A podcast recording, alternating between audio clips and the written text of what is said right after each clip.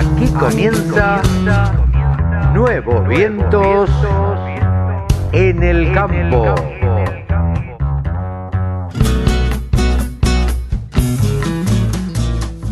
Hola, hola, hola, hola, ¿cómo les va? Buenos días, buenas tardes, buenas noches, ¿cómo andan? ¿Bien?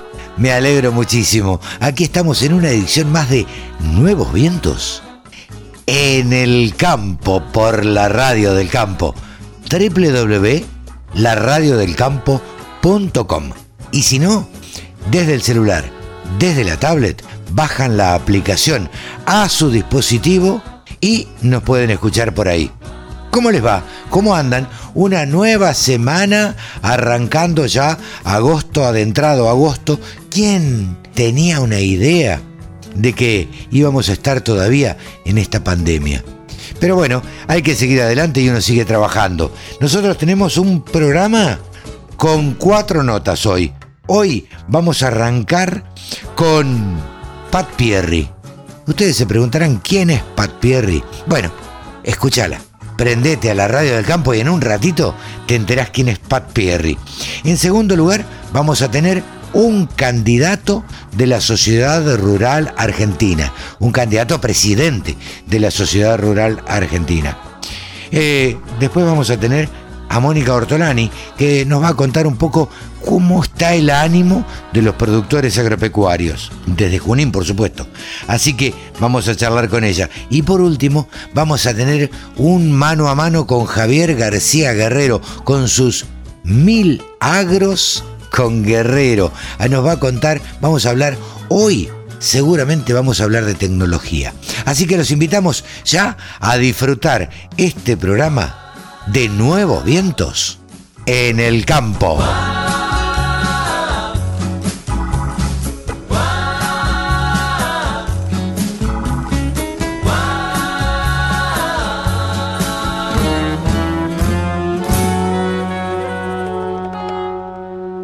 Y ahora en la radio del campo nos encontramos, siempre tratamos de hablar, ustedes vieron, tratamos de hablar con mujeres, mujeres que estén relacionadas con el campo.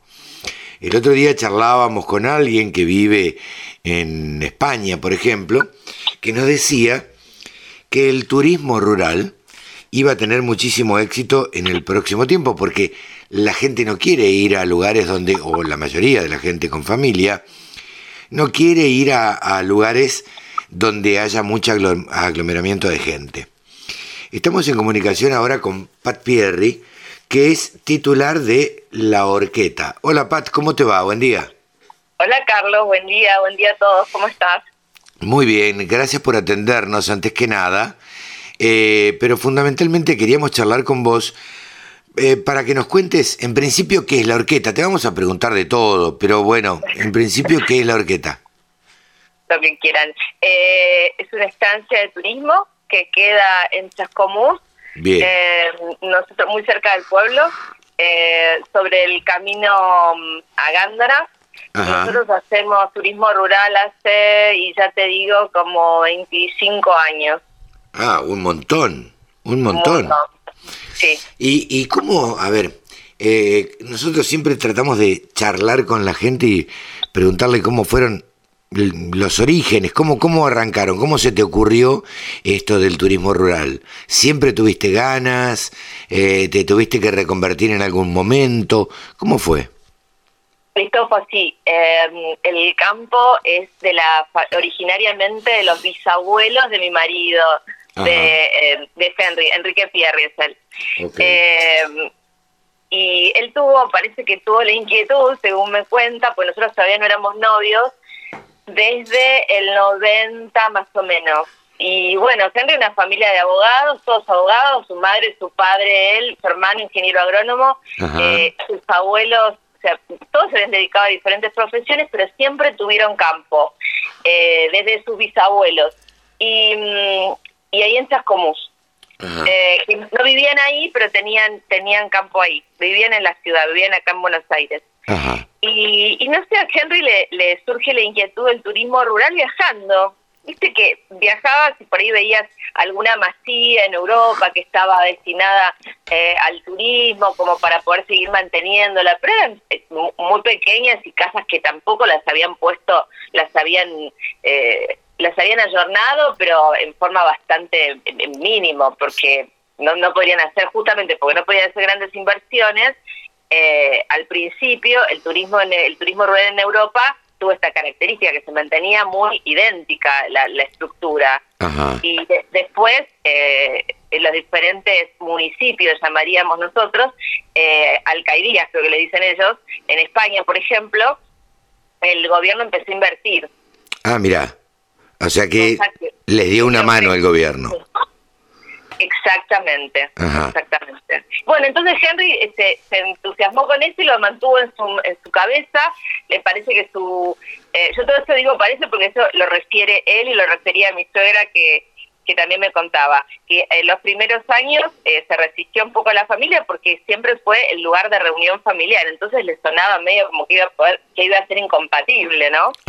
Eh, era como, ¿viste? antes Chascomús era la mitad del camino por lo menos psicológicamente, de acá a Mar del Plata. Claro, sí, o, por lo menos la primer parada obligada. Totalmente. Entonces la, familia de ellos, eh, o sea, los contemporáneos a mis suegros, digamos, que son personas del principio del siglo XX, eh, eh, hacían una parada cuando salían de Buenos Aires, antes de llegar a Mar del Plata, hacían una parada ahí y hacían la parada y ya se quedaban, porque era la comida, la el pernocte, la charla, el vinito, los hijos y, bueno, y toda la familia ahí. Convengamos que, a ver, de la época que vos estás hablando, Pat, eh, los autos que existían para ir a Mar del Plata, primero que no sé si era, a ver, asfaltado, vamos a arrancar por ahí, por la ruta 2. Eh, digo, habiendo nacido sobre la ruta 2, eh, en, mi caso. Eh, segundo, los autos, obviamente, claramente no tenían el confort que tenían hoy, ni la autonomía que tenían hoy. O sea, no tenían ni vidrios algunos autos, con lo cual había que ir parando a cada rato para recargar combustible, para descansar, para estirar las piernas, para no, tenían el confort que tienen hoy los autos. Por lo tanto, por eso mismo, Chascomús se hace tan tan este la parada obligatoria, la primera parada obligatoria. Y ahí es donde nace la atalaya, digo, nace por eso. Eh, Contanos, Pat, eh, ¿cómo, ¿cómo, es eh, ser empresaria de turismo rural en, la Argentina? ¿Es fácil? ¿Es difícil? Eh, ¿Hay gente disponible? ¿Hay, gente que te lo pide? ¿Cómo, cómo lo maneja? ¿Cómo, ¿Cómo lo sentís vos?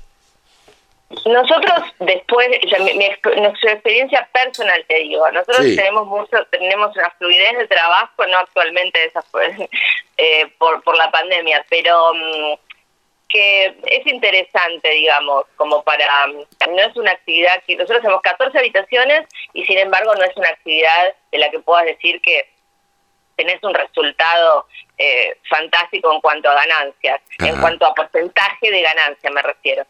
Pero sí, sí podemos mantener el campo. El punto es que no, no hay políticas de Estado que, que, que ayuden, no te digo que subvencionen de ninguna manera, porque tampoco sería mi pretensión, no, no es mi idea del crecimiento de una industria, pero mm, no, no hay políticas de Estado de ningún tipo, ni buenas ni malas, no las hubo, no las hay y por ahora. Sí, y probablemente no las haya mm, eh, fundamentalmente porque me parece que ni este ni otro gobierno anteriores han fomentado el, turismo rural. Yo creo que de parte de, los ministerios correspondientes, de las secretarías, se debería fomentar esto del turismo rural para que eh, no solamente el turismo rural, sino el turismo interno, tratar de que la gente viaje por el interior y conozca el país. Este, tengo un montón de amigos que han viajado un montón de veces a Europa y no conocen las cataratas. Entonces me parece una locura. Pero bueno, nada, esto es una cuestión personal. Le cuento a la gente que puede entrar en el sitio de la orquesta, que es lindísimo el sitio que tienen ustedes. Gracias.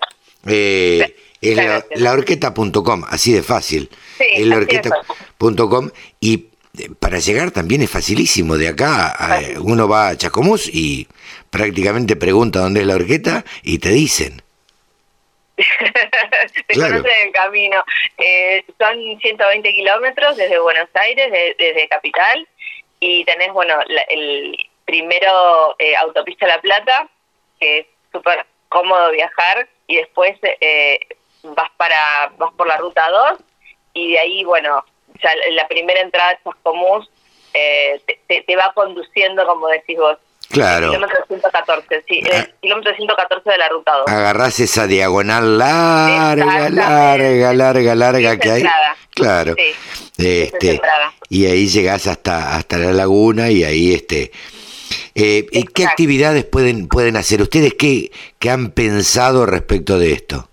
nosotros estamos sobre, el campo está sobre la laguna Vitel, que es una de, las, una de las encadenadas de la cuenca del río Salado, es la anterior a la de Chascomús, yendo de Buenos Aires. Sí, sí, sí. Eh, así que es un lugar, realmente, la, laguna nosotros no permitimos, ni lo hacemos nosotros, que se deprede ningún tipo de animal. Eh, es más, tenemos grandes, no grandes, pero tenemos interesantes discusiones con mi marido, porque ni siquiera le dejo matar las loras, que son una pesadilla. Que él tiene razón, porque me comen todas las frutas. Y claro. bueno, entonces, eh, vos que también conoces el tema, viste que son odiosas, pobres. No, sí, sí, sí. Eh, y los desastres que hacen. Digo, y eso que no tenés un girasol grande, porque te, a ver, no te dejan nada. Es terrible. Este, pero bueno, eh, hay formas de combatirla y que por lo menos queden menos. Este, sí. ¿Y qué, otra? Porque ahí yo veo en la en la home de, de, la horqueta eh, un fogón al aire libre y la verdad que hacer esto en verano con amigos, un fogón al costado de la eh, de la laguna, la verdad que es genial. Sí, sí, es una de las cosas que por lo menos a mí y a muchos, o sea, a mí yo lo recomiendo, por eso digo, desde mí, eh, mm, como, y le recomiendo a mis huéspedes que, que, lo disfruten porque es una de las cosas más lindas, es el atardecer en la laguna, cualquier hora es lindo en la laguna, porque los, como te decía, al no depredar, nosotros tenemos ahí eh, un montón de especies de, de, aves que, que no las ves en, en otros lugares realmente. Y además no están acostumbradas a la, a la agresión, entonces están ahí, las podés ver, viste, vos podés ver los flamencos ahí. Entonces, si tenés eh, garzas y hay una, pero una, una variedad y aparte son preciosos realmente y se, y se dejan, no, por supuesto no se dejan tocar, son aves, pero puedes acercarte, las ves claramente. Eh, eh, pensaba en cómo, cómo te arreglás para, para comer. Te metes en la estancia y, y no querés salir no querés ir al pueblo a comer porque la verdad que fuiste a descansar, fuiste con tu pareja, fuiste con amigos. Eh, uno se tiene que llevar la comida, puede comer ahí, ¿cómo es? Nosotros el, servicio que prestamos es, eh, tenemos la, opción de día de campo, pasar un día de campo o alojamiento también, que te decía que tenemos 14 habitaciones. Mm, únicamente trabajamos con, eh, con el sistema ese de todo incluido. Ah. Ya damos todas las comidas, eh, no tenemos gente que venga a comer por el día nada más, o sea, que pueda usar el servicio como de restaurante nada más, claro. porque el servicio de restaurante es únicamente para los huéspedes o las personas que pasan el día. Entonces tenemos en el día de campo incluido el almuerzo y la merienda y en el cuando te, te quedas a dormir están incluidas todas las comidas. ¿Puedo andar a caballo? Puedes andar a caballo, puedes andar en bicicleta, puedes jugar al croquet, que Henry organiza unos partidos divertidísimos que la gente, los más competitivos se pelean, los otros lo disfrutan. Eh, ah, mira. pues no sé si vamos a poder usar la pileta, pero tenemos eh, en verano, porque es una pileta descubierta. Tenemos juegos de madera para niños, cancha de fútbol de césped, eh, hay canoas y kayaks para salir de esa laguna divina que te digo.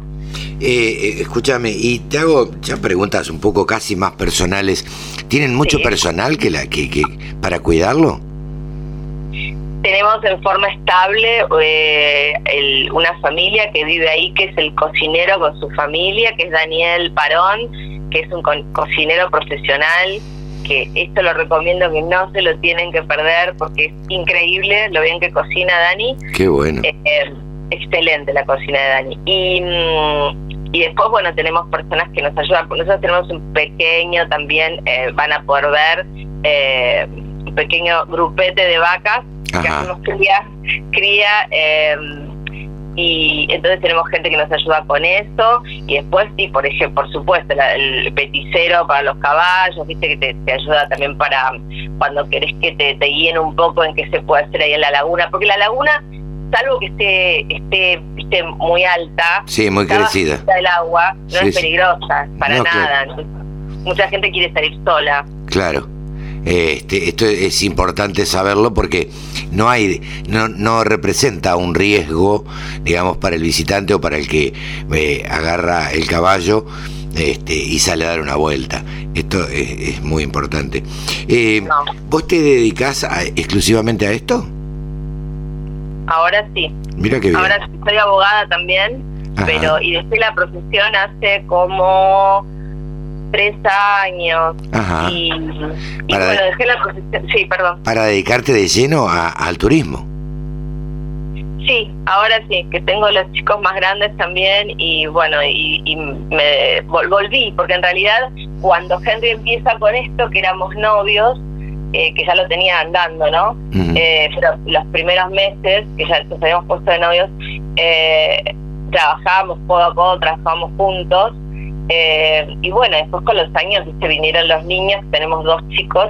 Eh, y nada, la verdad es que entre mi trabajo de abogada y, la, maternidad eh, no, no, no podía.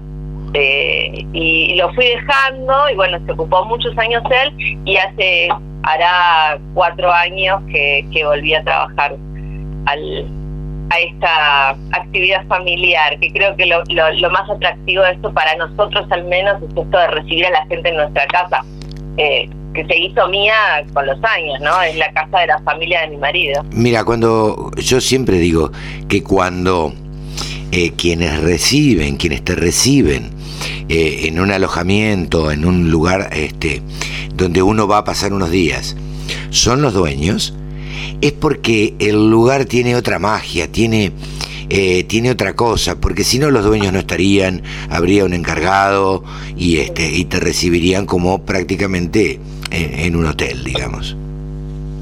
Así es, sí, aparte Henry tiene una vocación eh, muy marcada, y se nota y vos sabés que tiene, de, de hecho, eh, hasta hemos hecho amigos hasta hemos ah. hecho amigos con esto, amigos, amigos de verdad, no solo huéspedes con los que tenemos una linda relación. Tenemos amigos a raíz del, de la actividad del turismo, es muy lindo, es sumamente gratificante el turismo rural, sumamente gratificante. Mira que bueno, yo te repito esto porque eh, el otro día eh, charlábamos con, con alguien eh, que está viviendo en, en España y y decía precisamente esto, que el turismo rural, sobre todo ahora, después de la pandemia, pues vos imagínate, digo yo, que todo siga igual, que el verano no se pueda o, no se recomiende este, eh, el, juntarse. Eh, ¿Qué hago? Yo, padre de dos chicos de 10 años, ¿a dónde voy? ¿Voy a la playa? ¿Voy a Disney? ¿Voy a... ¿A dónde voy? Me voy a una estancia donde yo sé que voy a estar yo con mi familia y voy a poder controlar qué es lo que puedo hacer. Entonces puedo mantener el distanciamiento social, puedo, puedo hacer un montón de cosas. Por eso es recomendable el, el turismo rural este, en una época como esta, ¿no? Sí, además estamos, eh, sumo a lo que vos decís, que estamos al tanto y con ya, o sea, vamos a implementarlo apenas reiniciemos la actividad en los protocolos de seguridad correspondientes, que bueno, yo la, verdad es que por ahora no recibimos eh, protocolos respecto de turismo rural, pero están los protocolos ya eh, publicados de, turismo de la nación. Claro. Y, y conforme esto lo, lo adaptamos al campo y tenemos todos estos espacios al aire libre, como vos decís, en los que podés estar muy, puedes disfrutarlo con tu familia o con el grupo que vos vayas eh, y sin interferencia nuestra ni, ni, ni cumpliendo ningún tipo de normativa porque no habría problema, porque estás al aire libre. Entonces los espacios comunes sí lo tenemos previsto y lo vamos, lo vamos a implementar. Sí, sí, sí. Qué bueno esto. Este, la verdad que a mí me esto, estos emprendimientos, estos proyectos que además son exitosos, este, me, llenan de alegría y, y, bueno, Pat a través de las redes le cuento a la gente que la puede seguir. A Pat es muy activa en las redes, la puedes que la busque en cualquier red, ahí la va a encontrar. Pat Perry. Eh, así que la buscan, la siguen en Instagram, en Facebook, eh, en cualquier lado. Eh, Pat, la verdad que un gusto charlar con vos, un gusto conocerte. esperemos pronto este, que podamos viajar y poder disfrutar de, la orquesta este, de una manera completa, de ir allá a charlar, comer un asado, este, tomar un vino y, este, y sobre todo descansar y disfrutar, ¿no? Vamos a tomar un vinito eh, rico que Henry va a elegir al lado de la laguna, al atardecer, y bueno, y todo esto va a pasar, y, lo, y te agradezco mucho a vos, y te agradezco sobre todo esta predisposición para fomentar y dar un espacio para el para el turismo rural como como industria, no como actividad, que es, es sumamente importante, además de la orquesta, y que en las redes estamos como estancia la orqueta eh, también. Eh, pero además de eso, que, que, vos tengas esta predisposición es muy importante para, para el sector.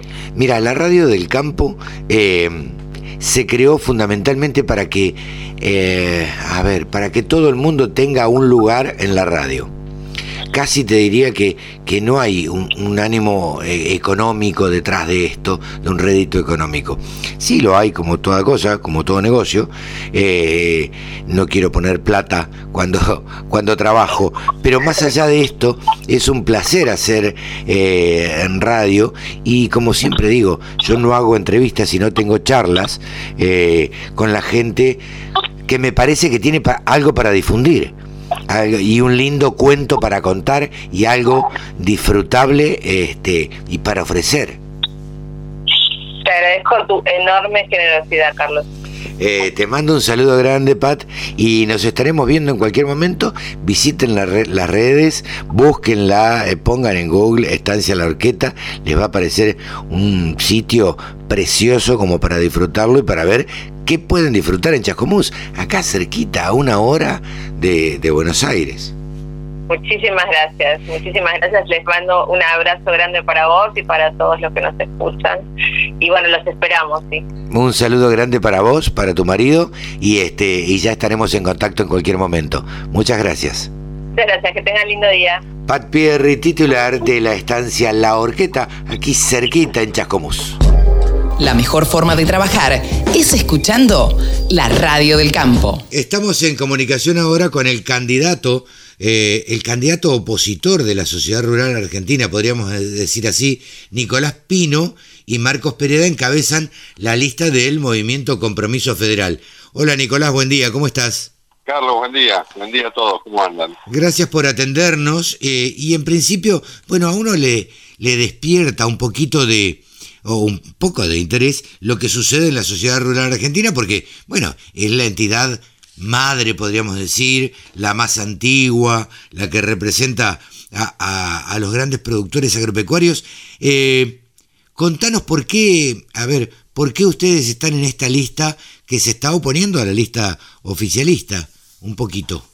Mira, Carlos, la realidad es que Movimiento Compromiso Federal está formado por un conjunto de socios que tenemos ideas diferentes en lo que respecta al manejo, a la conducción de la, de la entidad, por lo menos a la conducción que está teniendo ahora Daniel Peregrina y su gente.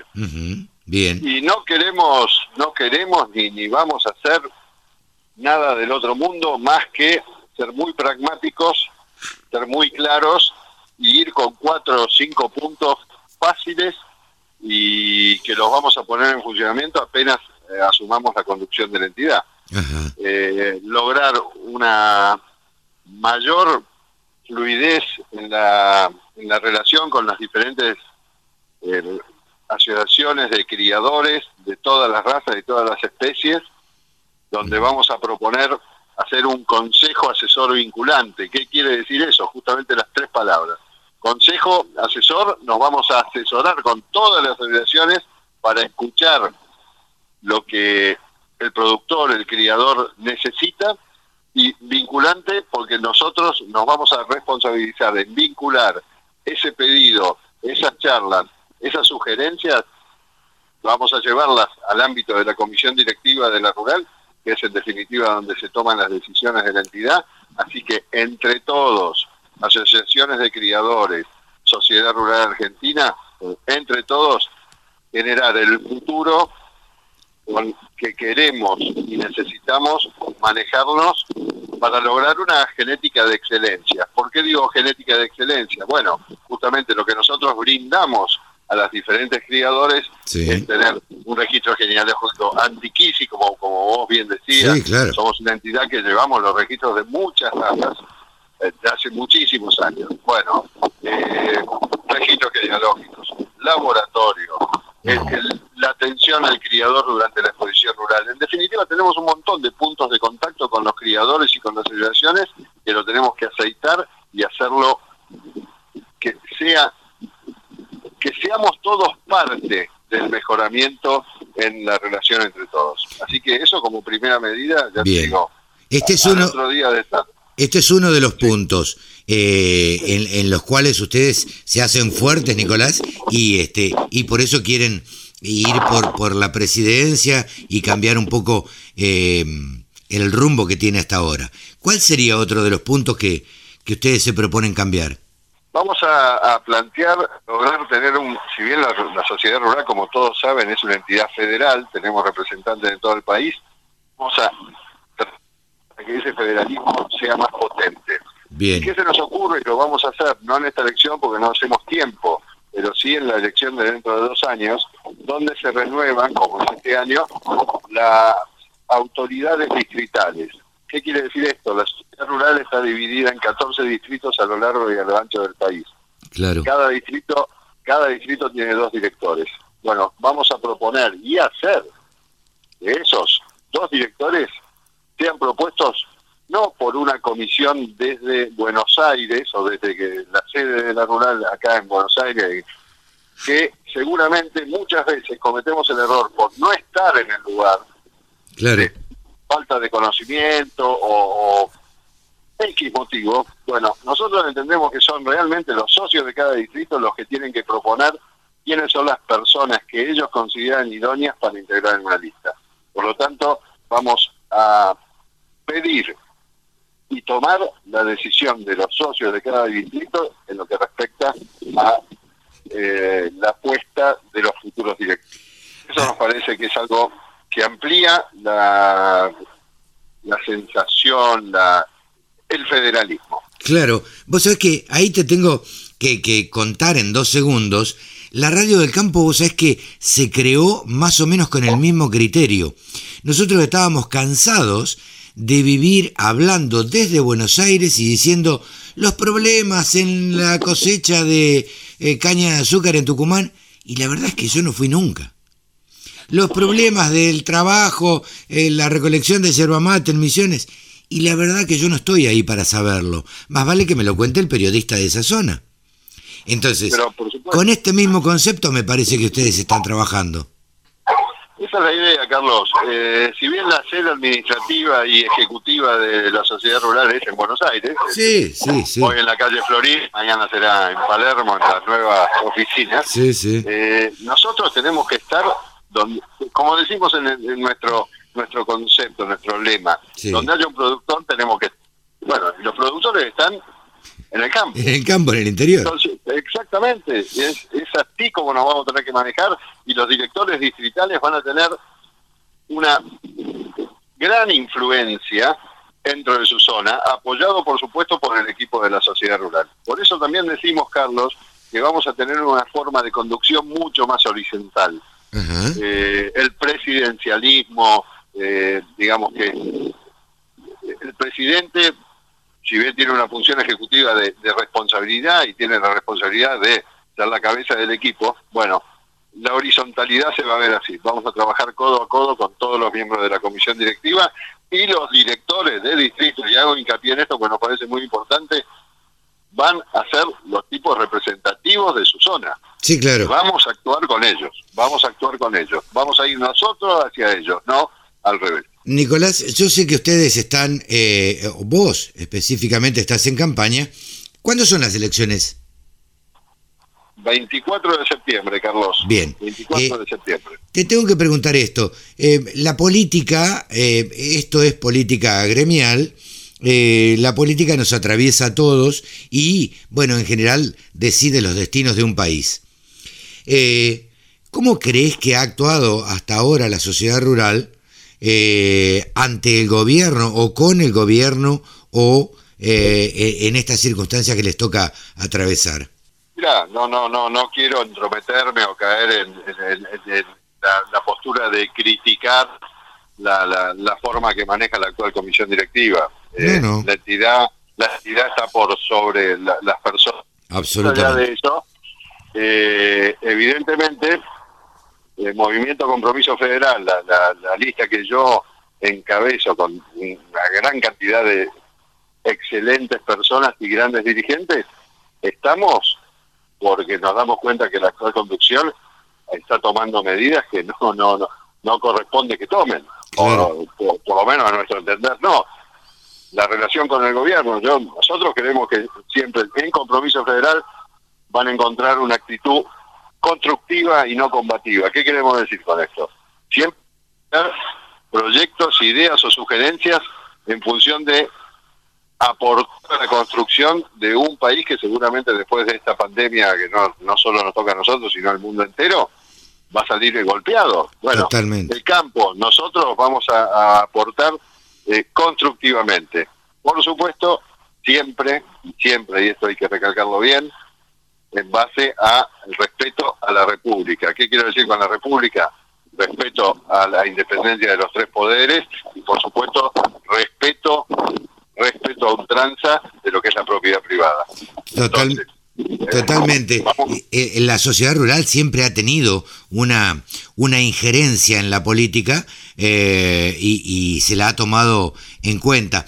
¿Crees, por último, no te quiero molestar demasiado, sé que estás en la calle, Nicolás, eh, ¿crees que eh, esta nueva representatividad que hay ahora, eh, el Consejo Agro- Agroindustrial Argentino, que, que no, no está formado raramente por las cuatro entidades madres de, del campo, representan precisamente al campo? El Consejo Agroindustrial Argentino es un proyecto que está integrado por cuarenta y pico de cámaras, asociaciones o como, como las llamemos, y nos parece que es algo interesante. Por Bien. lo menos, por lo menos, eh, es una idea y un proyecto que merece que las, las entidades gremiales que representamos a las producciones primarias estemos ahí sentados. Bien. ¿Por qué? Bueno, justamente tenemos que poner nuestra postura, eh, tenemos que, que proponer lo que nosotros damos, que no es poco, es mucho, y entendemos desde el compromiso federal que tenemos que estar ahí adentro. Bien, eh, la verdad que ha sido clarísimo, Nicolás, para, para explicar los conceptos en los cuales ustedes se, se fundamentan. Y bueno, la, ra- la radio del campo está a disposición siempre para lo que tengan que comunicar y, y, este, le deseamos la mayor de la suerte, como se la vamos a desear a, a- a los otros también, digamos, porque Por no, no, no podemos estar eh, ni de un lado ni del otro, simplemente queremos escuchar todas las voces y qué es lo que tienen para proponer. Por último, una lástima que se haya tenido que suspender eh, la edición 2020, ¿no? La verdad es una, una pena, pero pero era lógico, era previsible la situación que está el país. Eh, muy difícil poder hacer esa lindísima exposición que hace 133, esta debe hacer la 134 edición, eh, realmente muestra a, a la ciudad y al país entero y al mundo, porque a la exposición rural viene gente de todos lados del mundo, Sí, el sí. potencial del campo argentino. Es una pena, pero era previsible y está dentro de la, de la situación. Era Sí. raro que el campo esté festejando algo en una situación como esta. No, no, no, rarísimo. Independientemente, digo, que el campo no paró, como nosotros siempre decimos acá, el campo ha sido uno de los privilegiados eh, que ha seguido trabajando eh, de la misma manera casi, con, con algún protocolo más y con alguna un obstáculo de no poder moverse de un campo a otro o de una provincia a otra, pero por lo menos ha seguido produciendo, gracias a Dios, ¿no? Porque la comida nos hace falta a todos, eh, pero una muestra considerábamos que este, tal vez no era lo apropiado en este momento. Pero tal cual, eh, coincido plenamente, Carlos. Por suerte nosotros no paramos, eh, por suerte nos permitió esta pandemia seguir en nuestra actividad, seguimos comprando, seguimos vendiendo. Y sabes qué, desde la posición humilde, no, no, no es que somos los grandes héroes de nada, somos trabajadores, somos trabajadores como cualquiera, como cualquier actividad, estamos en el día a día en nuestros negocios, en nuestra producción, pero vuelvo a repetir, desde una posición sencilla como hace el aporte cualquier actividad comercial. Lo que sí se muestra, se muestra realmente que la potencialidad del campo, la fuerza que hace el campo y la importancia de nuestro sector para el desarrollo de la economía del país, eh, en situaciones así críticas como esta, realmente la gente, el ciudadano lo percibe y se da cuenta. Sin duda, yo creo que todavía falta un poquitito más de esa comunicación de, del campo para llegarle al ser urbano este, y grabarle a fuego, que depende del campo. Eh, yo siempre cuento la anécdota que un día mis hijos, viste, eh, me dijeron, che papá, basta con el campo, porque los tenía podridos, viste, hablando todo el día de campo, uno se dedica a esto. Entonces no me quedó otra que decirle, che, abrí la heladera y tráeme algo que no venga del campo. Sí, tal cual. Claro. razón. Es, un buen ejemplo que hay que hacerle a los chicos cuando, cuando no, no, no entienden o no perciben, como decía una, un antiguo dirigente, antiguo porque no está ahora, pero en la época del 2008 decía que, los chicos a veces piensan que la, la leche sale de, la heladera. Claro. Eh, hay que graficarlo de esa manera. Exactamente. Todo viene Carlos, me das pie un segundito más. Otro de nuestros cuatro, cinco, seis puntos de, de que vamos a hacer, vamos a trabajar para poner a la sociedad rural argentina nuevamente en la sociedad toda. Bien. ¿Y qué queremos decir con esto? La sociedad rural, desde el lugar que esté, sea a nivel nacional, provincial, municipal, en cualquier paraje, donde haya un productor, ahí vamos a estar, la sociedad rural argentina se tiene que involucrar, por ahí, por ahí te suena hasta jocoso, pero tenemos que involucrarnos hasta con las fuerzas vivas de cada pueblo. Claro. Tenemos que participar no solo por lo que hacemos, sino porque eh, tenemos que culturalmente involucrarnos nuevamente con todas las actividades de las fuerzas vivas de cada lugar.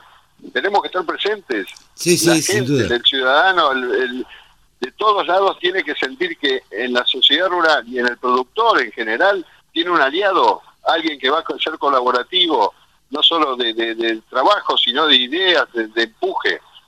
Vamos, es otro de los puntos nuestros. Yo nací en el campo, siempre cuento, y digo, digo, eh, y fui a una escuela rural. Entonces, eh, ¿quiénes impulsaban esa escuela? ¿Quiénes eran los que donaban una vaquillona o dos o cinco o diez?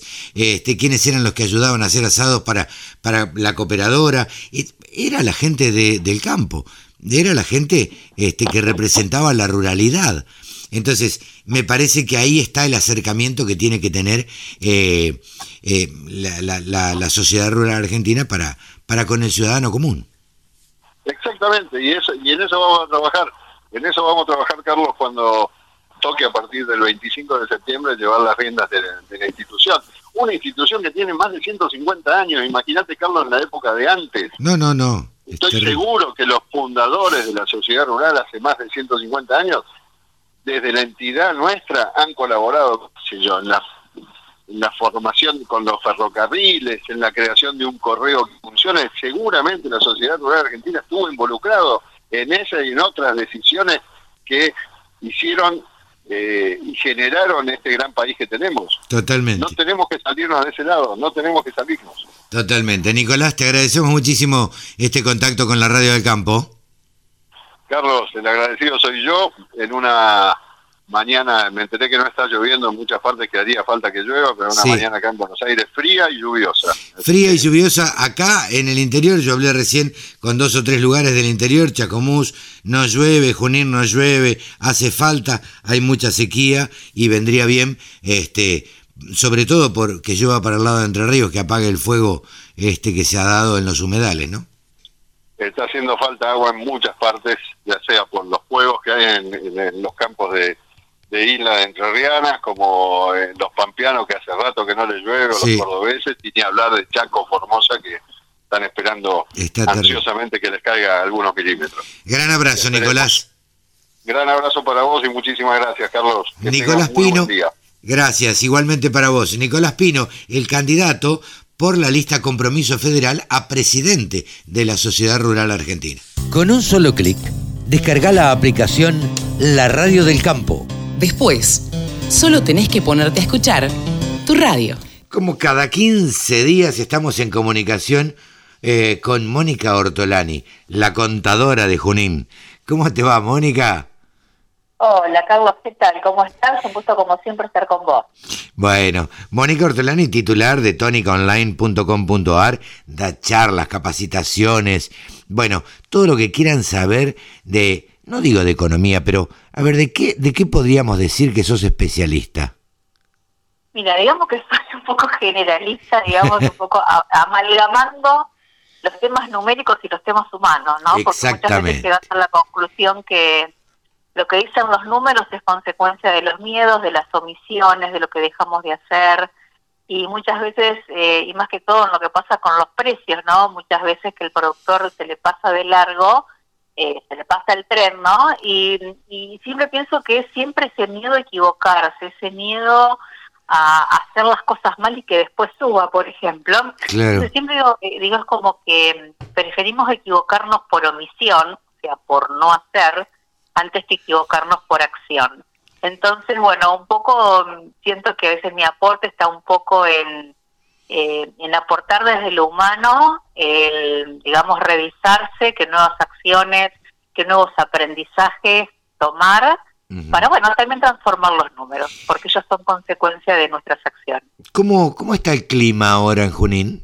Mira, acá no, no, no llueve, sí está nubladito, pero no llueve, así que esperando que, que llueva. Y Ajá. bueno, el clima, viste, es una variable que no depende de nosotros. No, no, no, por supuesto. que, eh, es la principal variable que preocupa al productor con toda la razón del mundo, porque si no llueve y el clima no acompaña, los kilos no están. Claro. Lo primero que tienen que estar son los kilos. ¿No es así? Los kilos de Eh, cereales, los kilos de lo que sea, los kilos de carne también. los kilos de carne, los litros de leche, o sea, lo importante, digo, en la forma del de, de precios del, de la P, que el precio por la cantidad, primero tiene que estar la cantidad. ¿no es cierto? Bueno, entonces, bueno, y en eso el productor eh, es, un, es un capo, como siempre lo decimos, en eficiencia y ejemplo en el mundo. El- el, digamos, yo por ahí es como que trato también de ver o llevarlo a que amplíen la mirada y reconocer todas aquellas variables sobre las que sí tienen capacidad de decisión y de acción. Ok, porque como decíamos, Moni, sobre el clima no tenemos decisión, o el productor no tiene decisión. Sobre las políticas que aplica el gobierno, poco y nada. Y puede influir, sí, no es así porque si se unen, ¿no es cierto? Eh, recordar que, por ejemplo, eh, el sacarle el diferencial de retenciones a la industria aceitera y a la soja Mm. fue por gestión del campo. Sí, claro. Eh, o sea, entonces, bueno, en eso sí hay que aliarse, eh, hay que mejorar el poder, como siempre decimos, de negociación eh, del campo. Mm. Y yo creo que con la sociedad, como siempre dice Giacobbe, y, y con también con el sector político. En eso el campo tiene mucho para, para mejorar, eh, pensando que, que el campo, el perdón, el Estado se lleva el 68% de la renta agrícola. No, claro, es una... es, esas sí son variables que yo digo, sí dependen del productor, aunque no sea tan directo, sí influir y mejorar su poder de, de negociación, ¿no? Y, y sobre todo, digamos, también eh, su, ¿cómo se podría decir? Su hermandad con la ciudad, ¿no? Y con la sociedad, que muchas veces... Bueno, ahí tiene que hay- ver, ahí tiene que ver con un tema que hemos charlado muchas veces, Moni, que es la comunicación del sector agropecuario hacia el resto de la sociedad. Eh, convengamos que la comunicación del sector agropecuario es bastante deficiente. Digo, sí, igual, sí, sí, se tienen que, y se tienen que hacer pasos. Igualmente yo veo, por ejemplo, muchas sociedades rurales, ¿no?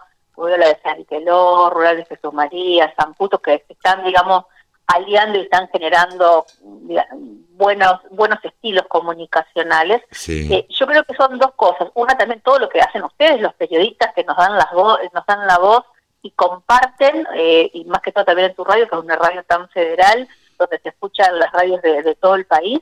Eh, pero también creo que hay que mejorar eh, qué hacemos, qué hace el sector agropecuario en su accionar diario como, como ciudadano.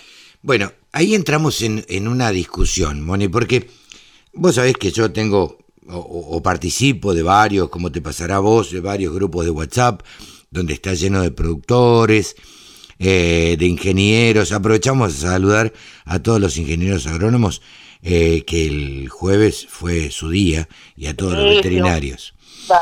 Eh, pero ¿sabes qué es lo que pasa? Cuando uno les dice, che, en esto no tenés razón, eh, no hay forma que de dar la vuelta. Ellos creen tener la razón siempre y creen que siempre, siempre el gobierno le juega una mala pasada o que el gobierno le está tratando de sacar algo. La verdad es que en algunos casos tienen razón, pero hay otros en los que no.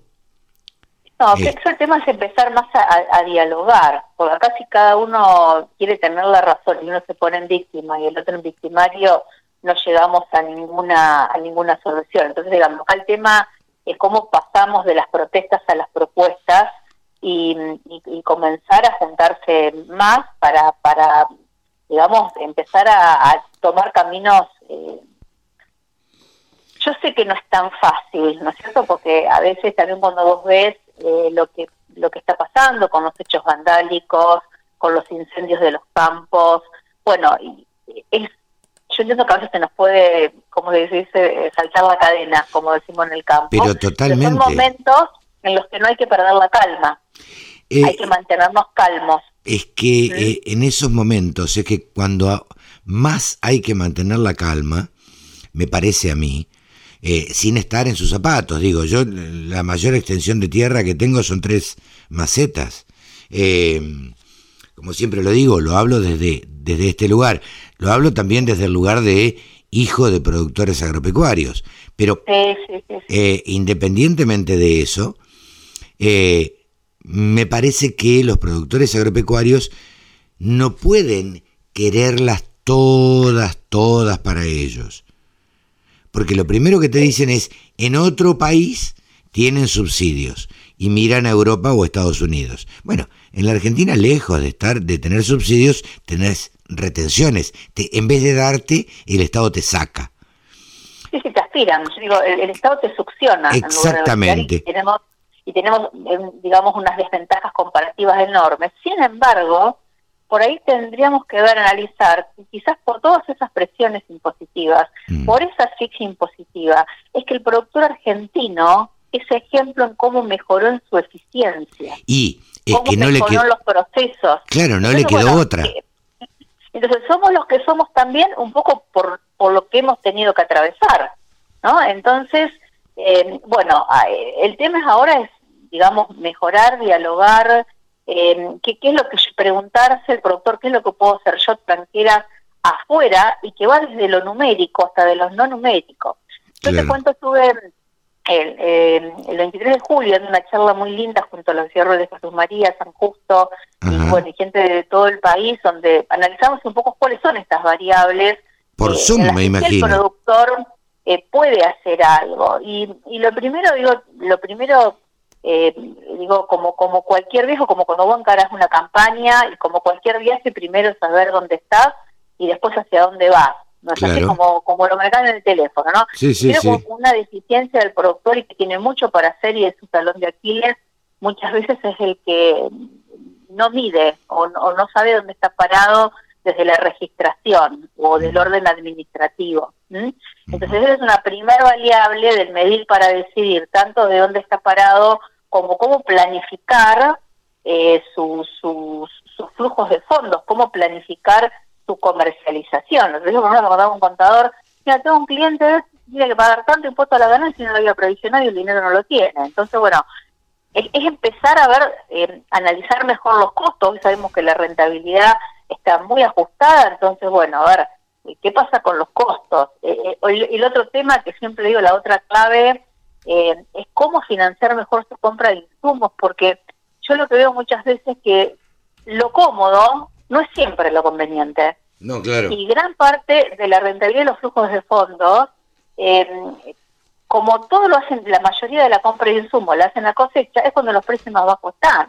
Claro, Entonces bueno, que, vamos a vender... subirse, exactamente, que vendan otro grano, que tengan, que tenga una mejor cotización. Entonces digo, la planificación comercial empieza por cómo compran sus insumos y ahí sí es una variable que tienen mucho por hacer y analizar eh, cómo comprarlos mejor aprovechando periodos de bajos precios, aprovechando el canje que tantas veces hablamos, Carlos. Sí, sí, el canje, eh, fundamentalmente el canje porque se ahorra bastante dinero. Exactamente, más que todo por, los ahorros impositivos. Exacto. Eh, eh, más allá de eso, ¿cómo, ¿cómo notaste en esta charla el ánimo de los productores? ¿Qué es lo que dicen? ¿Qué es lo que piensan? ¿Cómo se manifiestan? ¿Cómo ven? están, están preocupados, o sea, los muy preocupados del clima, no obstante, viste, cuando vos te relacionas más con, más con productores que son más de la zona de Córdoba y Santa Fe, eh, o norte provincia de Buenos Aires también, bueno, ya los productores vos sabés que eh, siempre son optimistas y siempre van a sembrar y siempre van a buscar salir para adelante, ¿viste? O sea, en eso, eh, si bien están preocupados, eh, se dan cuenta que le tienen que poner un poco más de razón, por decirlo de una, una manera, al negocio, entonces hoy también están mirando cómo gestionar mejor, hoy vos ves a productores que están incorporando sistemas de información, o por ejemplo que me están llamando por consultorías que antes eso no pasaba tanto, ah, mira. porque quiere porque quiere mejorar a ver cómo vende el grano, porque quiere mejorar a ver cómo está eh, cómo tener un mejor tablero de control para llevar sus números eh, o cómo cómo seguir una estrategia. Entonces yo lo veo hoy también más consciente de que tiene eh, que un poco dar ese salto que a veces mucho no le gusta decir eh, verse en empresario, pero tiene que sentarse y tomar las riendas del control y de la gestión también administrativa y la gestión empresaria. además de productor, tiene que gestionar su negocio, que es producción agropecuaria. Y hoy lo veo sí con más ánimo de capacitarse, de consultar, em, de estar mirando más los precios futuros, que esa la, gestión de los precios es una de las gran, una de las grandes variables que también tiene que prestar atención. Eh, y, bueno, hay muchísimo por hacer, sabes que es un tema que, me apasiona, que, me gusta cómo, cómo colaborar con ellos. Moni, ¿por qué crees que el productor agropecuario eh, no se siente un empresario?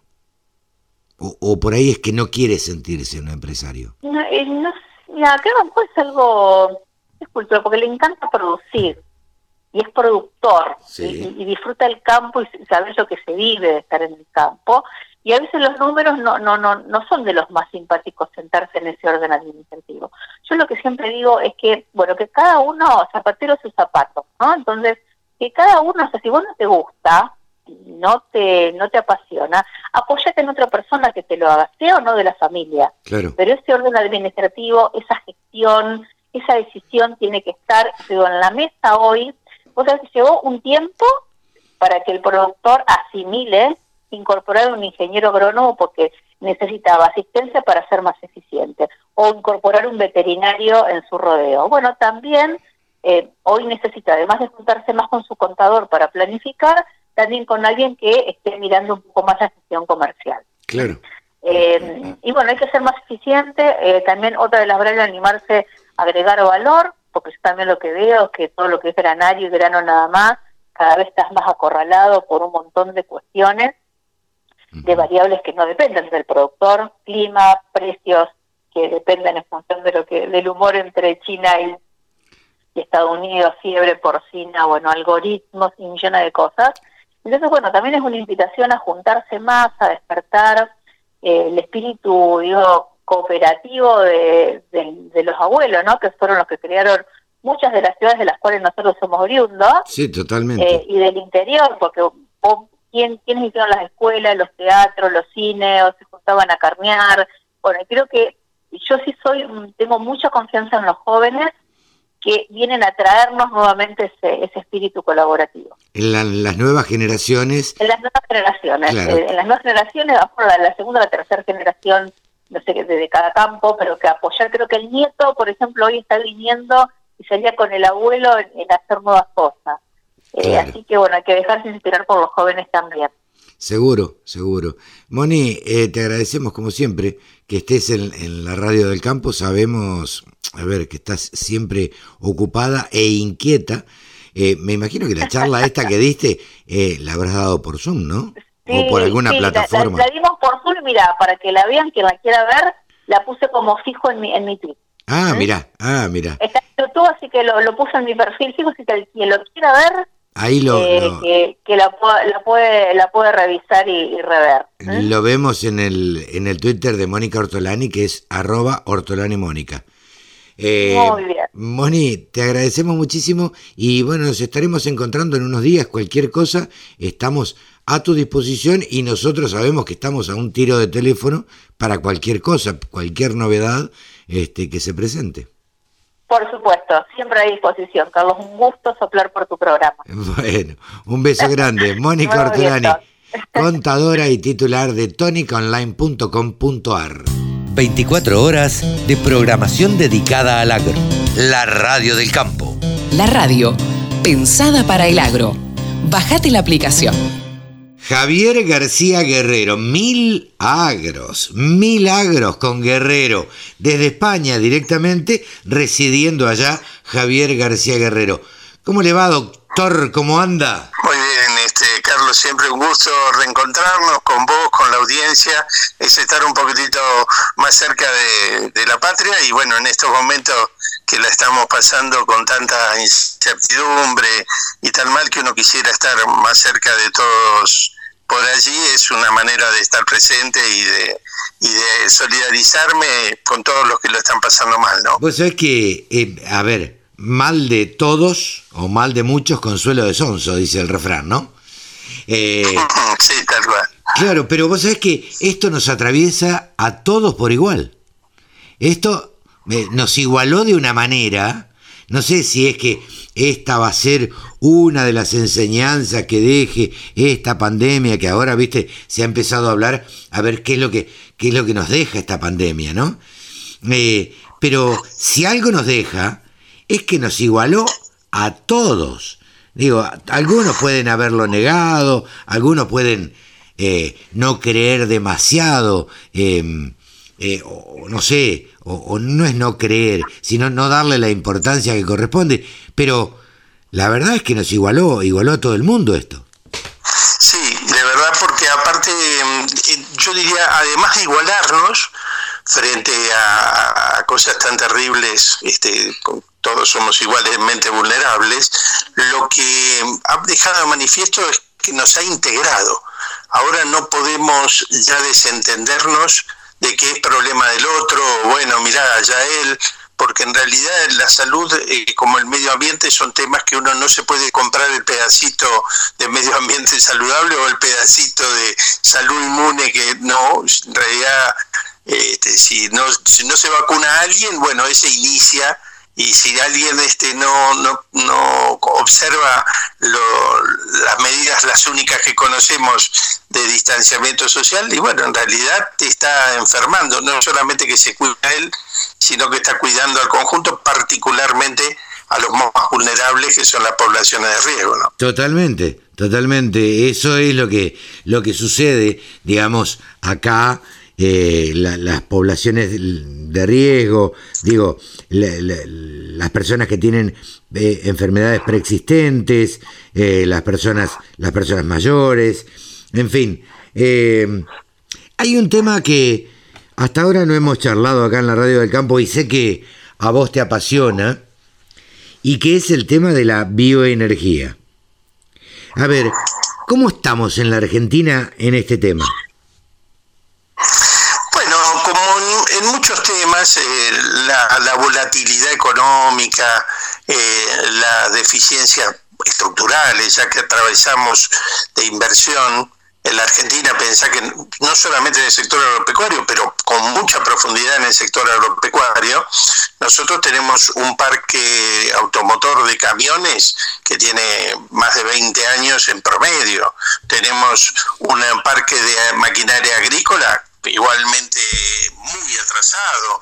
Tenemos, digamos, la necesidad de, de poder invertir y cuando invertimos, de alguna manera se hace con un paquete tecnológico completo, donde los mismos actores, quiero decir, los mismos propietarios de distintas empresas te venden desde la semilla al fertilizante, al, este, te dan el crédito para aplicar el herbicida y luego están en, la otra punta y te compran la producción o te reciben el plan canje que hiciste. ¿Esto qué hace? Facilita determinadas tecnologías. Entonces evolucionan los rindes de maíz o evolucionan los rindes de la soja o evolucionan todas las que son apropiables. ¿Qué quiere decir? Una tecnología donde yo puedo excluir al tercero que no me paga. Hay un tercero que no paga, ese no tiene la tecnología. Entonces, esas tecnologías al ser apropiables, se desarrollan, avanzan y, y, se diseminan a un punto tal que recién este año, después de 20 años, por primera vez se cosecha más maíz que soja. Pero ah. contrariamente, vos mirás, mirás donde solamente no podés excluir, porque el, que está en el alambrado del lado te mira y se copia, el manejo del rodeo de cría, los, los índices de aparición, los índices de distrito y todo, son los mismos que hace 60 años. Falta de inversión y falta de progreso tecnológico, claro. Esto, esto es una locura que en el país del bife este, no, no se haya producido más y no se haya incrementado el rodeo. Sí, lo que ocurre es que desde los tiempos del debate por las carnes, donde estaban muchos de los abuelos de apellidos reconocibles en el sector agropecuario, pero vamos a nombrar uno que no está porque este, se suicidó, que es Lisandro de la Torre, se discutía que los invernadores se quedaban con la parte del león y los criadores que no podían pasar a la agricultura por la limitación edafoclimática de, de los campos que tenían, eran la variable de ajuste. Entonces, eh, después de eso, hoy el 70% del Producto Bruto de la ganadería se lo quedan los invernadores, con un actor nuevo. Los este, frigoríficos han desarrollado casi todos enormes feedlots que les permiten autoabastecerse. Cuando el precio sube demasiado, usan la que tienen, lo que han engordado ellos. Cuando el precio baja y es de liquidación, le dan unos kilos más a los propios rodeos y compran barato o debajo del costo lo que le ofrece el, grueso de los, de los ganaderos. Vos decís, que, que, que, los frigoríficos o los dueños de los frigoríficos eh, también están haciendo este, o también no, están haciendo este doble juego de tener un feedlot al lado de la planta frigorífica es por lo que pueda pasar? Mira, cuando, cuando, no está a nombre de ellos o no está al lado, sí tienen relaciones privilegiadas donde hacen contrato de abastecimiento para no estar expuestos a las fluctuaciones del mercado. ¿Cuál es la prueba de esta hipótesis? La prueba de esta hipótesis es que, a lo mejor vos lo recordarás, Carlos, dura hace 20 años se hablaba de los ciclos ganaderos. ¿Dónde están? No hay más ciclo ganadero. Todavía estamos diciendo, no, no se reponen las hembras porque se está faenando, se está exportando mucha China, el, el mercado eh, está determinando que baje la cantidad del rodeo, pero son cuestiones marginales. Yo me acuerdo de un colega muy distinguido que vale la pena recordarlo y que todavía trabaja y está vigente, pero una referente para nosotros que era Ignacio Iriarte, todos los, todas las semanas nos contaba Ignacio en qué lugar del ciclo estábamos. No, no lo hace más porque no hay más ciclo. Claro. Bueno, eh, pero sigue estando vigente y sigue siendo uno de los analistas referentes que tenemos en la Argentina en ganadería. Eh, pero es verdad. Excelente profesional, excelente persona, sí, sí, y, cómo no. y es verdad, eh, antes se hablaba de los ciclos y ahora esto se ha perdido. Claro, bueno, a lo mejor alguien que nos escucha dirá, para bien. No, sí, está bien. Yo lo que digo es que eh, tampoco denuncio que los frigoríficos tomen una política que aumenta su rentabilidad y les reduce el riesgo, particularmente cuando tienen que exportar. No, Me no. parece fantástico. El efecto sobre el resto de la ganadería es que este, son variables de ajuste. En Claro. realidad, este, el que se, el que se puede pasar de un cultivo a, a ganadería, que no es tan fácil por las instalaciones, que a veces se habían sacado hasta los ambra- alambrados y los corrales para sembrar más, Claro. e indudablemente este, tienen todavía un margen. Y los que son criadores y están esperando que haya un buen año, y como esperan que haya un buen año el precio del ternero, no invierten porque dice, bueno, malo o bueno no depende de mí, porque si invierto y tengo mucho ternero, a lo mejor ese año no vale nada. Muy difícil, eh, digamos, como incentivo, Claro. tener un horizonte que no te permite prever. Claro, esto es, eh, sí, bastante poco previsible, digamos. Nadie puede prever todo este tipo de cosas. Ahora, eh, te pregunto, eh, yo sé que vos sos una persona apasionada por la tecnología, que siempre te gustó acá, en, otros lugares donde has vivido, eh, tratar de estar a la vanguardia de todo lo que es tecnología. ¿Cómo ves hoy la tecnología que aplica el productor agropecuario argentino? Y, y- y si nos pudieras hacer una referencia en general en, en el mundo. Mira, yo, este, como estudié, después de que me recibí de ingeniero agrónomo, estudié economía, lo voy a confesar, porque administraba campo muy importante y cuando me sentaba con el contador me decía, lo felicito, ingeniero, muy buen planteo, qué Sí. interesante esa nueva variedad, pero los números no dan. Yo digo, pero ¿cómo los números no dan? No, claro, no podía trabajar lo que yo quería. Entonces, de caprichoso, me puse a estudiar economía, pero no era tan caprichoso porque después de, de aprender de verdad, Sí, este, sí. me di cuenta de que había muchas veces que me habían macaneado. Y el tipo Claro. me decía, no, porque en realidad no quería. Claro, pero, eh, por lo tanto, yo digo, todos los productores de alguna manera tratan de evaluar económicamente su resultado.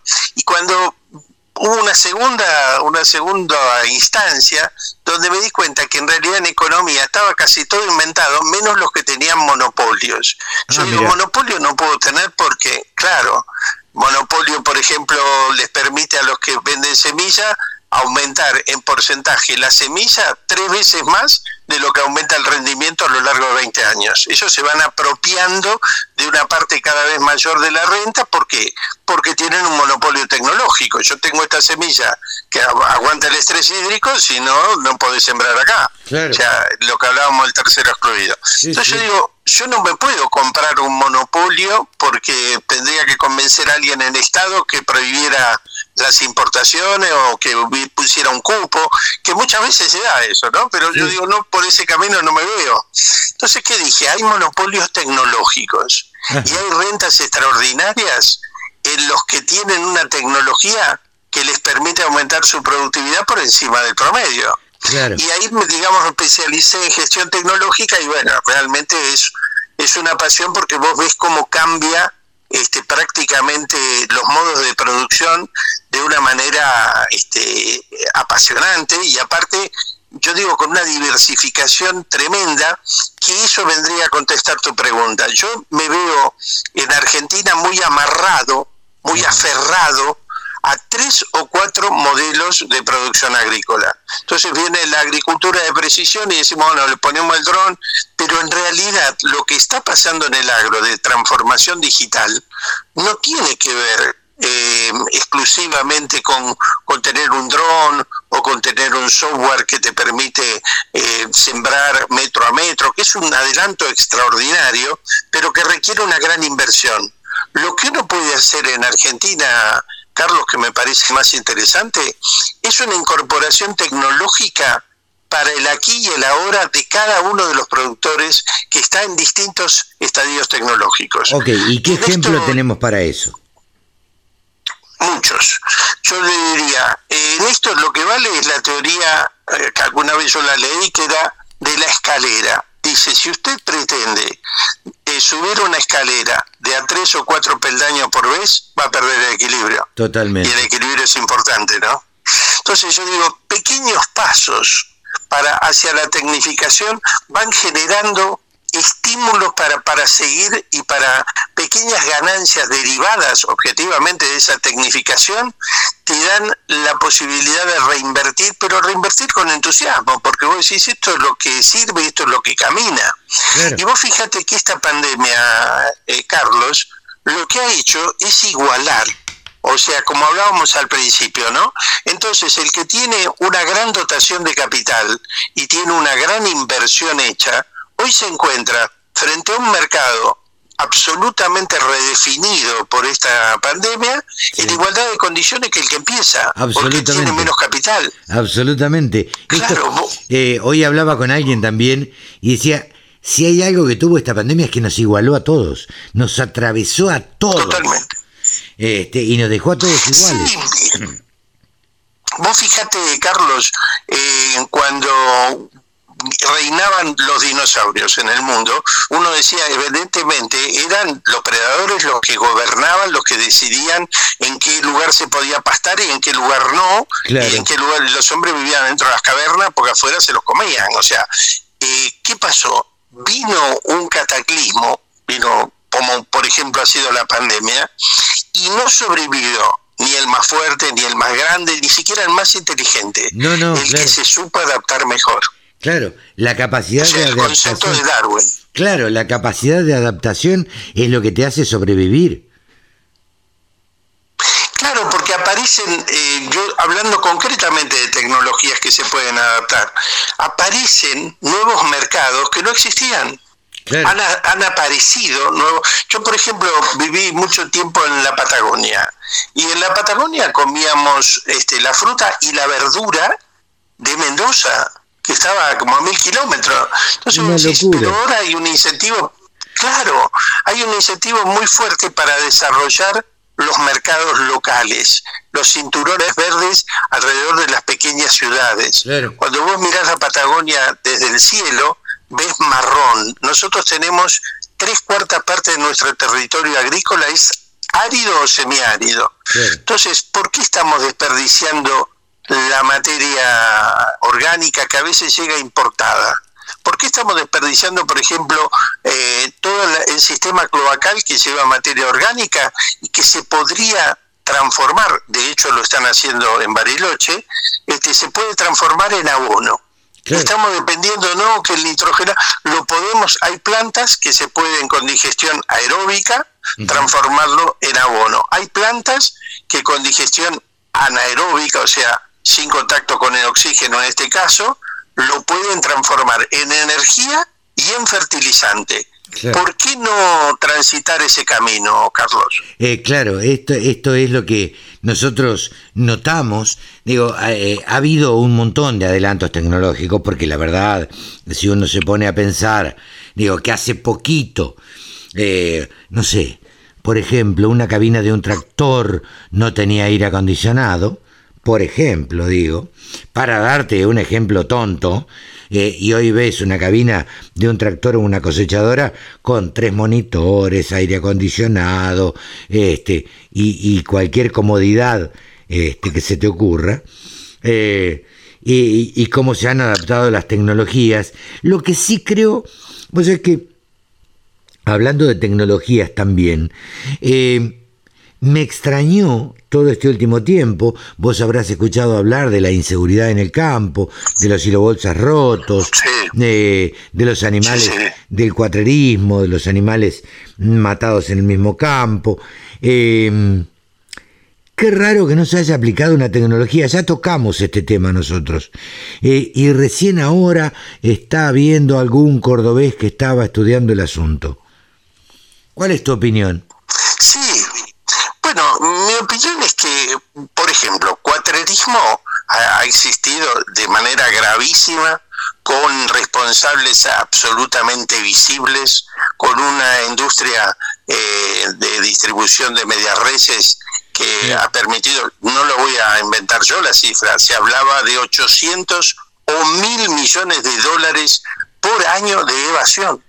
Nosotros hemos tenido este, matarifes muy conocidos que operaban muchos este muchos frigoríficos a nombres de otros y una tolerancia absolutamente insólita. Eh, ese que llamaban el turco, en realidad el padre de él ganó la lotería, el gordo de Navidad, como dos o tres veces, digamos, y a nadie le llamó nunca la atención. No sé si me interpretaba, que creo que ahora está, no, no quiero, no quiero opinar sobre alguien que, y con conocimiento, pero creo que está preso ahora. Eh, pero en realidad este, se ha convivido. Claro, ha convivido con la... Yo no hablo de, informalidad, se ha convivido con una situación que favorecía el delito, porque te, los, te soy franco, si me permitís reservarme los nombres de los culpables. Yo que he trabajado y que he exportado mucha carne a distintos países, yo me he encontrado gente que me decía, mira, si vamos a hacerlo sin guía, yo digo, ¿vamos? No, no, digo, si uno está matando sin guía, da lo mismo que sea propia o ajena. O sea, que el que está operando en negro, el que está operando en negro, eh, matar a la hacienda de, robada es apenas un pasito más, no le cambia de historia. Hay tal nivel de tolerancia con esto que a, nosotros se nos hacía muy difícil, yo te digo, exportábamos, y el resto que había que venderlo en el mercado interno, vos sabías que estaban vendiendo por debajo de los costos, porque estabas comprando con ellos en el mercado, y sabés que, pero claro, los costos tuyos, iba el IVA, iba ingreso bruto, y en el costo tuyo no.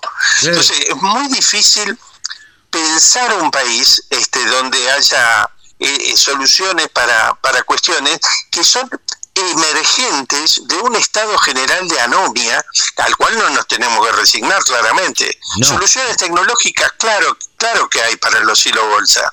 Soluciones que además deberían profundizar y decir, bueno, esto no son chiquilinadas, muchas veces son vendetas, pero no te olvides, y lo digo como argentino y con dolor, que es un país donde paran un camión que lleva, no sé, este, latas y, adentro lleva 3 millones de pesos en la cabina. estamos, estamos, claro, entonces vos decís, nos sorprendemos de que, bueno, pero la verdad que estamos en un nivel que la demanda debiera ser porque la ley se cumpla.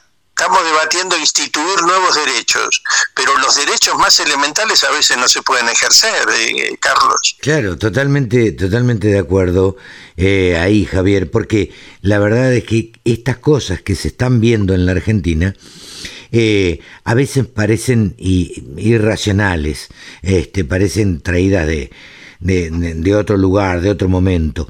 Pero más allá de eso, decía las tecnologías, vos hablabas hace un tiempo, por estos micrófonos, de los sensores, sensores de temperatura, sensores de movimiento, conectados eh, a, satélites. Digo, ¿por qué no se implementó todo eso hasta ahora?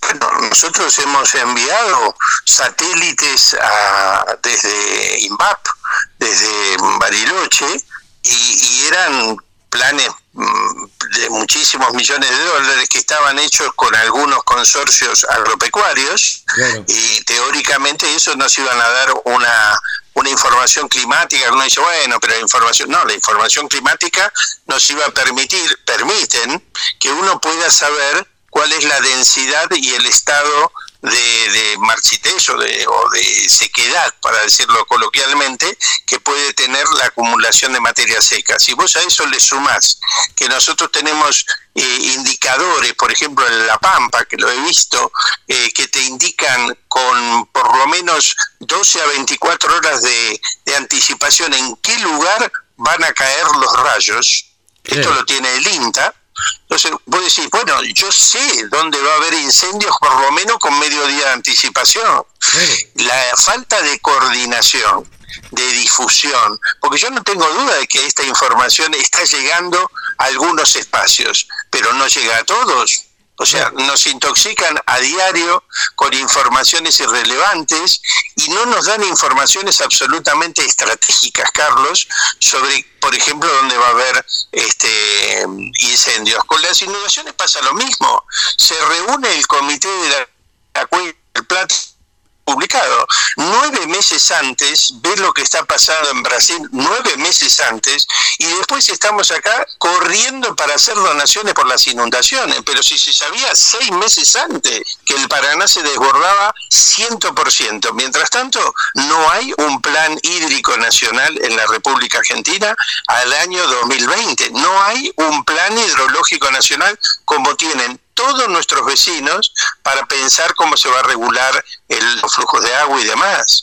Cuando vos decís bioenergía, vos pensás que en Alemania, que ellos necesitan menos energía que nosotros, eh, porque no están tan dispersos geográficamente y es más fácil eh, conducir la que generan con, habitualmente, eh, hay 8.000 biodigestores funcionando. En Valdemarín, cerca de Madrid, hay una ciudad, 17.000 habitantes, el alumbrado público es exclusivamente con basura transformada en bioenergía. Claro que se pueden hacer cosas, Carlos. Claro, se pueden hacer cosas. Lo, lo, lo extraño es que eh, no, no se hagan, eh, es que no, no se tomen esta decisión, eh, los políticos no tomen esta decisión rápida de hacerlo y hacerlo de una buena vez. Pues fíjate que, por ejemplo, hay empresas libres, que sea, de Coagro tiene este, con el tambo, eh, ellos son muy fuertes en lechería, tienen el alumbrado y toda la energía que usa de, ese conglomerado de gente que trabaja con ellos en Santa Fe, que surge de la bioenergía. Pero me llamaba esta semana un, no voy a dar el nombre porque es una consultora muy conocida, eh, para decirme, necesitamos cursos de qué hacer con los tanques de decantación en los tambos, todo, viste que se, o en las pistas de engorde, o ahora que viene lo de los cerdos, cómo hacemos el tratamiento de los efluentes, porque estamos teniendo los mismos problemas con este en los pueblos vecinos que con el glifosato. Le digo, pero me parece excelente. Me dice, ¿y dónde podemos este, organizar algo? Y la verdad lo estamos organizando con gente de Uruguay, de Montevideo, porque de ellos la municipalidad les ha dicho, los fitlos se cierran no, pero no, se cierra la semana que viene, ¿eh? Y no, pero eh, conversemos, no, no conversemos, no, resuelvan el tema de lo efluyente, eh, fluente. Como ellos lo han resuelto, estamos tratando de implantar esa tecnología antes de que pase acá. Pero tenemos 30 municipios que han prohibido eh, el uso del glifosato. Bien o mal, yo que uso glifosato, ¿no debería tener una estrategia para darme para dentro de 5 años, de 10 años. No debería ya estar pensando cómo voy a salir de ese esquema porque los tipos me están, eh, digamos, directamente interfiriendo con mi tarea productiva, además de enojarme, además de decir, no, no existen los agrotóxicos, otra discusión no debería tener un sendero tecnológico alternativo. Yo que he trabajado en seis países, Carlos, te digo, la gente sí toma sendero y tiene alternativas y las tiene presupuestadas. ¿Y por qué la Argentina no? Yo lo digo y lo digo como argentino. Porque nosotros vivimos adentro de una licuadora ¿Qué planificación podés hacer si te cambian el tipo de cambio, la tasa de interés, cambia este, de repente, no, saquemos la pandemia, de repente ocurre cualquier evento improbable en otra parte, se produce, entonces tenemos empresarios sobrevivientes acostumbrados a la inflación, saben que no hay que invertir, saben que hay que evadir. Entonces, ¿qué hacemos con eso? Bueno, generar un ecosistema donde empiecen a prevalecer otras habilidades y otras posibilidades. Mientras no lo logremos, yo tengo un amigo que, que me dijo un dicho, me encantó, que dice, si te molestan los cocodrilos, es tiempo de secar el pantano, no de comprar un rifle para matar los cocodrilos, ¿no? Y tiene razón. Claro, claro, claro, claro. Lamentablemente es así, así es como eh, viven, sobreviven eh, y, eh, están actuando los productores agropecuarios argentinos que de alguna manera, como decía, son una especie de sobrevivientes de lo que nos toca vivir acá. Eh, y tienen que andar haciendo malabares permanentemente para este, ver cuál es eh, la forma más rentable de cada uno, ¿no? Sí, lo mío, Carlos, es, es, apenas una opinión. Yo no pretendo este, profetizar sobre lo que debería hacerse, pero eh, del mismo modo hay, hay que, digamos, hay que reflexionar sobre eh, ¿qué pasa cuando nosotros decimos va a llegar la electrificación rural? Sale Greenpeace y dice, para hacer el encadenado y vincular a todas las zonas rurales, darle, eh, no hablemos de darle cobertura a los móviles, que tampoco es una barbaridad, no la tenemos, queremos hacer... Eh, digamos, agricultura digital y no tenemos ni siquiera cobertura de internet en algunos en muchos lados. Pero digo, para hacer el encadenado eléctrico, dice Greenpeace que la Argentina le va a costar 67 mil millones de dólares. No los tenemos ni los vamos a tener. ¿Por qué no empezar a hacer biodigestores o trabajar con mayor proporción de biodiesel dentro de, de, la, de la nafta que consumimos? Eh, pero es una locura. Pero es lo que hace Brasil, que nos compite y consigue tener este un hidrocarburo más barato. Hay una discusión que yo extraño, por ejemplo, ¿por qué se usa todo el dinero que se saca en las retenciones del sector agropecuario para subsidiar el, el barril criollo en este gobierno, en el anterior y en el anterior al anterior, para subsidiar un sector petrolero que en realidad este, no se sabe muy bien lo que aporta, fuera de que en los combustibles, en lugar de ponernos el 8% de impuestos, nos colocan el 50% de impuestos. Entonces, cada vez que aumentan los combustibles, nos aumentan los impuestos que van con los combustibles también. Entonces uno dice, ¿por qué en lugar de, discutir, yo no digo que no se discuta, y estoy absolutamente solidario y estoy absolutamente indignado por lo que pasa con los hilos bolsa. Pero digo, en lugar de discutir solamente esto, ¿por qué no hay una voz que dice, perdón, no sacan las retenciones para dársela al sector eh, petrolero así, mm, pelo a pelo, la misma cantidad. Yo no escucho esa discusión y la echo en falta, Carlos. ¿eh? No, no, no, totalmente. Ahora, me pregunto, eh, y, te pregunto, Javier, la, hablabas vos de distintos tipos de, de, energía, hablabas de los, de los biodigestores. ¿Cómo ves la energía eólica acá en la Argentina y eh, eh, los paneles solares? Bueno, mira, al respecto, no, no, no tengo de memoria el número de ley, pero sí voy a hacer la afirmación y lo podemos googlear. Eh, en la Argentina está vigente, está vigente y se dijo que a partir de diciembre del 2019 se iban a colocar multas a cualquiera que tuviera un hotel o que tuviera un consumo lo suficientemente elevado y no tuviera una fuente de energía alternativa disponible. O sea que tenía que incorporar energía solar o energía eólica o energía o bioenergía. Era obligatorio por ley. Ah. ¿Vos viste que se cerrara algún local por eso? No, no se cerró, pero hay una ley, una multa y una... Bueno, y esa ley también permitía algo que era un gran obstáculo, que yo he estado, me parece que ha sido una muy buena ley del gobierno anterior, que es el clearing, que si yo tengo un exceso de energía generada, a lo mejor desde el punto de vista solar o alternativo o hidrológico, el que sea, yo se la puedo vender a la red. Eso ya está vigente en la Argentina. Claro, la Sin embargo, los proyectos no aparecen.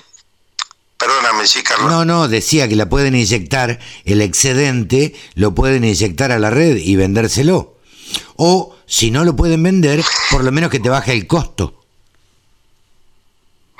Pero es que acá en otros países, por ejemplo en Barcelona, invirtieron como 150 millones de euros el municipio de Barcelona para que todos los, eh, los que vecinos de la ciudad pudieran intercambiar la energía y esto ya funciona, o sea, no es que dicen, che, qué bueno sería, no, no, hay otras partes donde se hace.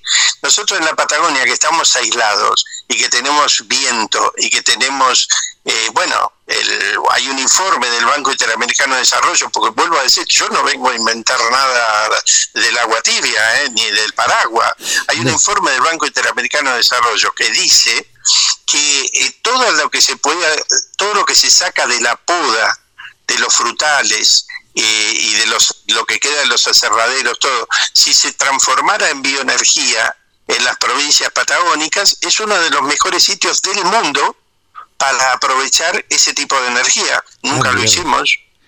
no, no, no, había escuchado nunca. No había escuchado nunca bueno, con aerogenerador, con aerogenerador, yo te estoy dando hasta la fuente donde está, ¿no? Y desde aero, con aerogeneradores este, se puede generar una cantidad de energía impresionante al punto tal que se decía que si se hicieran, creo que 10 o 12 proyectos que hay en la, en la provincia de Buenos Aires, se podía abastecer solamente con aeroenergía a toda Capital Federal y con urbano bonaerense. Pero estos proyectos quedan, digamos, como excentricidades no sé si me interpreta, Carlos. Parece que estuviéramos hablando, no sé, de cosas insólitas. No, pero están. O me, sea, me parece que. Me yo parece en el consejo directivo de, de Inca y me llegaba y nunca se hicieron. Claro, me parece que, eh, a ver, las empresas proveedoras de energía en la Argentina tienen un peso específico bastante más importante del que creemos. Entonces, me parece que hay cosas detrás que se deben estar jugando eh, que tal vez, que seguramente desconocemos. Hablo de, de Nor y de Sur, Indudablemente. Estamos hablando de intereses cuantiosos. En realidad, este, las multas, eh, aquí yo tomo como comparación lo que conozco, ¿no? En, en España este, lo- les han colocado multas por este no por cartelizarse y subir los precios a las compañías eléctricas de mil millones de euros. Claro, le quitaron la ganancia de tres años y los tuvieron que pagar. No se los perdonó nadie. Claro. o sea, este es el tema, digamos, que, que el empresario sabe que vaya regla o el empresario sabe que, que no se puede pasar de, de- de la raya porque objetivamente le van a caer encima. Acá han penalizado a Microsoft, han penalizado a Google Claro. y les quitan, habitualmente el parámetro es le quitan la ganancia de un año. De lo que han declarado como ganancia no se la quitan. Claro, Entonces, digamos, la gente rápidamente entra en razón, ¿eh? Claro, la diferencia acá en Argentina es que hacemos una ley para que el que le debía al Estado deje de deberle. Entonces hacemos una moratoria Claro, una- para dejarle de deber. Eh, pero bueno, cosas que suceden en, en la Argentina. Javier, como siempre, un gustazo. Yo te, te lo, te lo agrego yo, Carlos. Moratorias con nombre y apellido. No, Una por, barbaridad. por supuesto, por supuesto, moratorias con nombre y apellido. Pero bueno, Javier, como siempre, un placer charlar con vos, un placer conversar eh, estos temas y debatirlos y charlarlos y, y dar diferentes puntos de vista. Te mando un abrazo grande y muchísimas gracias por estar con nosotros con estos milagros con Guerrero. Agradecido soy yo, Carlos.